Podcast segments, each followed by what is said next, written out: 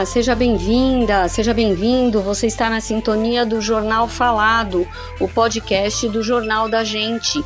Eu sou Lúcia Helena Oliveira e essas são as principais notícias da semana. Baile homenageará 433 anos do bairro da Lapa. A Lapa comemora 433 anos no próximo dia 12 de outubro. Para marcar a data, a Subprefeitura Lapa, União Fraterna, a Alfa Realty e o Jornal da Gente organizam um grande baile na segunda-feira 10 no Salão Nobre do União Fraterna, na Rua Guaicurus 27. Os interessados em participar do evento devem confirmar presença até o dia 5 do 10. Comunidades e entidades prestigiam 60 anos da ACM São Paulo Unidade Lapa. Fortalecer pessoas, famílias e comunidades.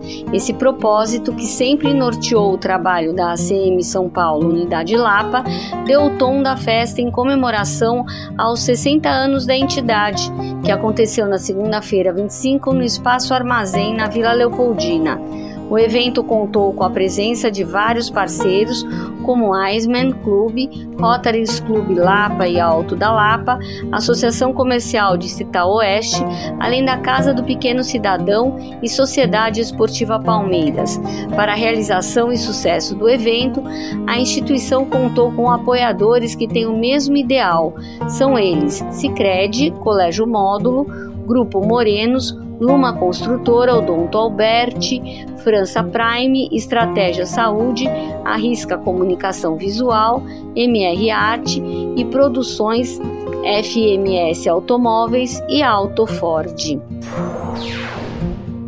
Prefeitura prepara licitação de obras no Hospital Sorocabana. Durante a audiência pública de prestação de contas, convocada pela Câmara Municipal na quarta-feira 27, a Secretaria Municipal de Saúde confirmou que está em preparação o processo licitatório para a contratação da empresa que ficará responsável pela elaboração do projeto executivo e, na sequência, a realização de obras visando a reconstrução do Hospital Sorocabana. Iremos encaminhar a licitação no final de outubro, disse o secretário adjunto da Saúde, Maurício Serpa, que participou remotamente da audiência.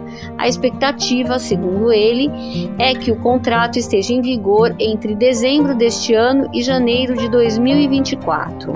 Representantes do Conselho Gestor do Hospital Sorocabana acompanharam presencialmente a audiência pública e foram cautelosos a comentar a declaração do secretário adjunto.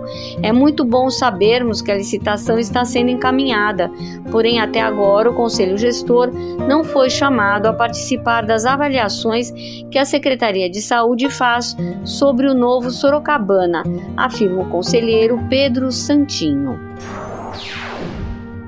Este foi o Jornal Falado. Obrigada pela sintonia e até a próxima semana.